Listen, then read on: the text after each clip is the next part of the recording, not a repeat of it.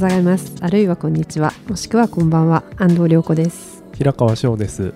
はい、えー、今日も文芸担当の2人でお送りします。ウルリコブックスですが、はい。えー今日今回は平川さんが一冊おすすめの本をご紹介していただきます、はい、えー今日ご紹介するのは赤松リーチさんが書いた「えー救いがたき人」という小説です。はい。えー、と多分あんまりよくそあの知る人ぞ知るというタイプの作家さんでありまして、はい。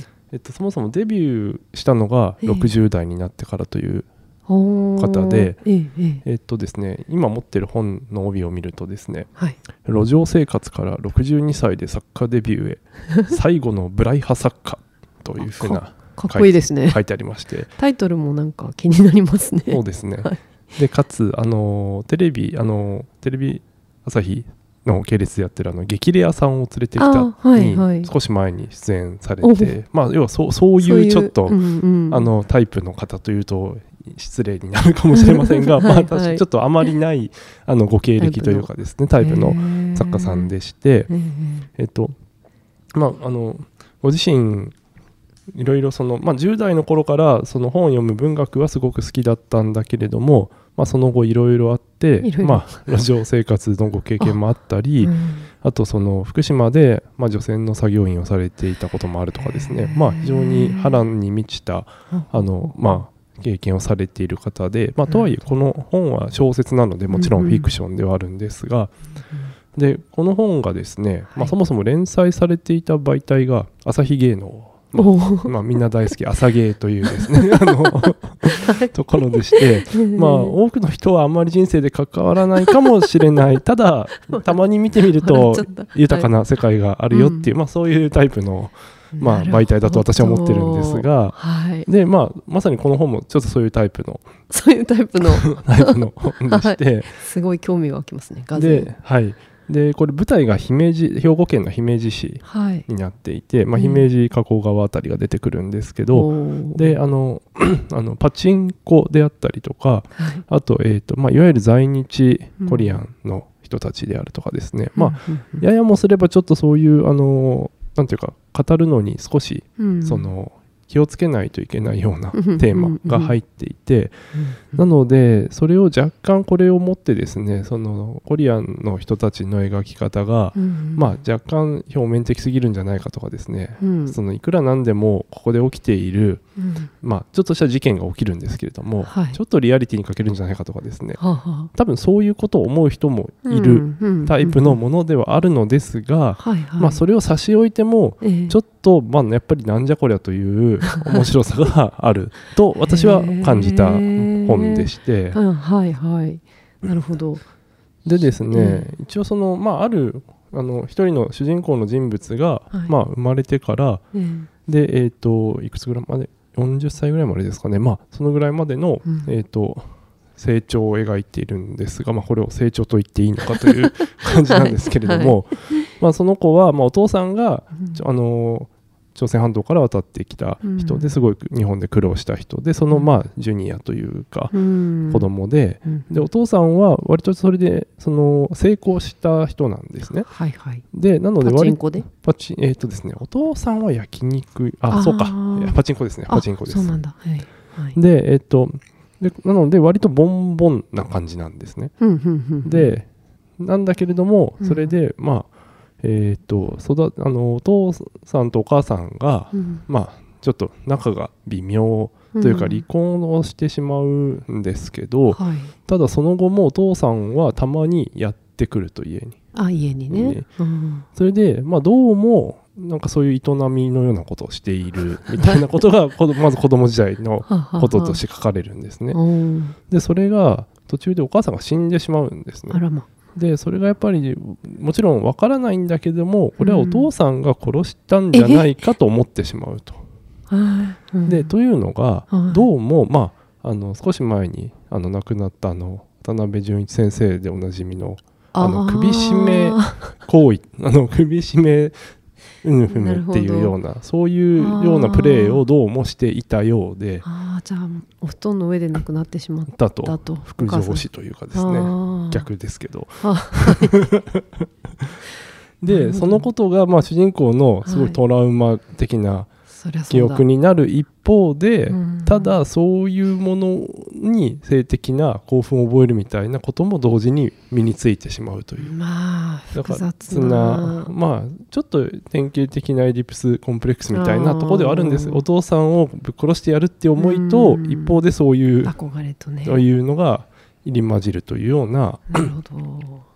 子供時代が描かれていてですね。えええ。でそれが、えー、と中学校の時に、まあ、悪友というかえうん。に出会ってうん。でどうもその悪友はおそらく被差別部落的なところのうん。そ出身の人なんですけど、まあ、その悪友というか一つ先輩なんですけど、はい。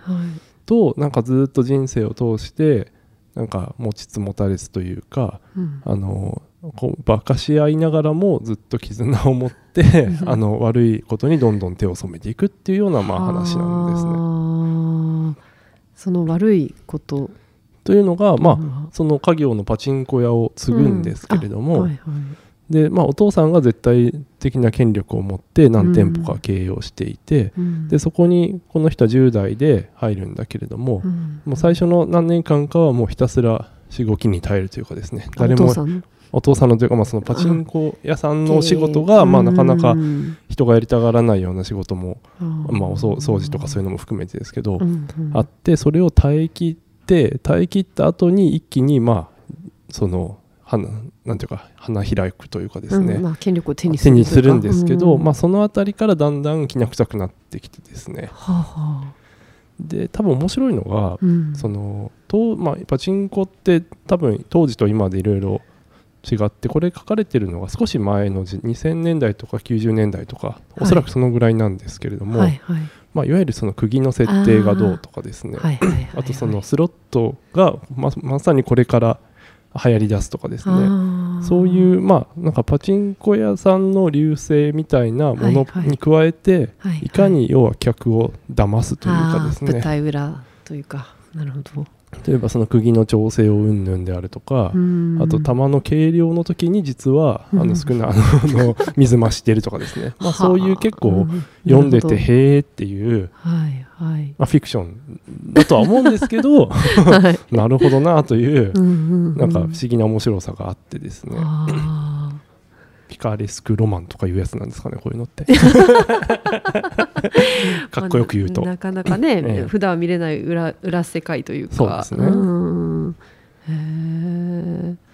というような、まあうん。お話でして。うん、事件は、で事件はその途中で、まあ、要は気に入らないはい。上司というかやつがいるんですけど、ええええ。まあ、そいつらを、まあ、ちょっと殺さざるを得ないんじゃないかどうしようかみたいになって「うん。てんてんてん」みたいな。てんてんてん。ですね。ほうそれあれお父さんは途中までしか出てこないんですか？そのお父さんという存在がずっとこお父さんという存在はうずっと、あれ？そうですね。まああのかなり途中もあのあれまで出てくるんですけれども。そうですね。お父さんを殺すわけじゃないんですね。では、うん。あうん。ん？あれ？うーん。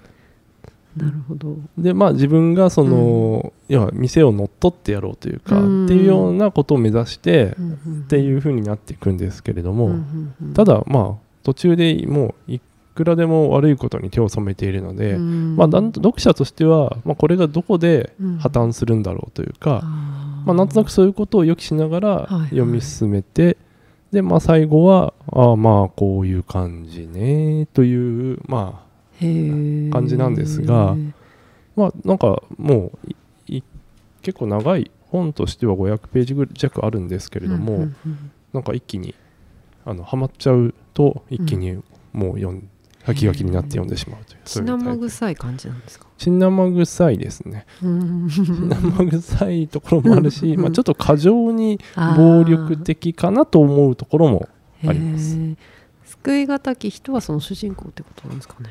まあ誰が救いがたき人でしょうねっていうまあうん。問いかけではあると思いますが、あー。まあ、間違いなく主人公はその一人かなとは あの個人的には思いました。へ。えなるほどそれで、なかなかうん。そうですね。で1個だけこれまああのこれはあってもなくてもいい情報なんですけど はい。あの小説としてはもちろん面白いんですけれども、ええまあもちろん読んでいてこんなことどある口頭無形だと思う反面、うん。まあ、僕実はその兵庫県で、てかうん。姫路でちょっと昔事件の取材してたことがあって、ええ。なんかこんな話聞いたことあるなっていう あ。話があったんですね。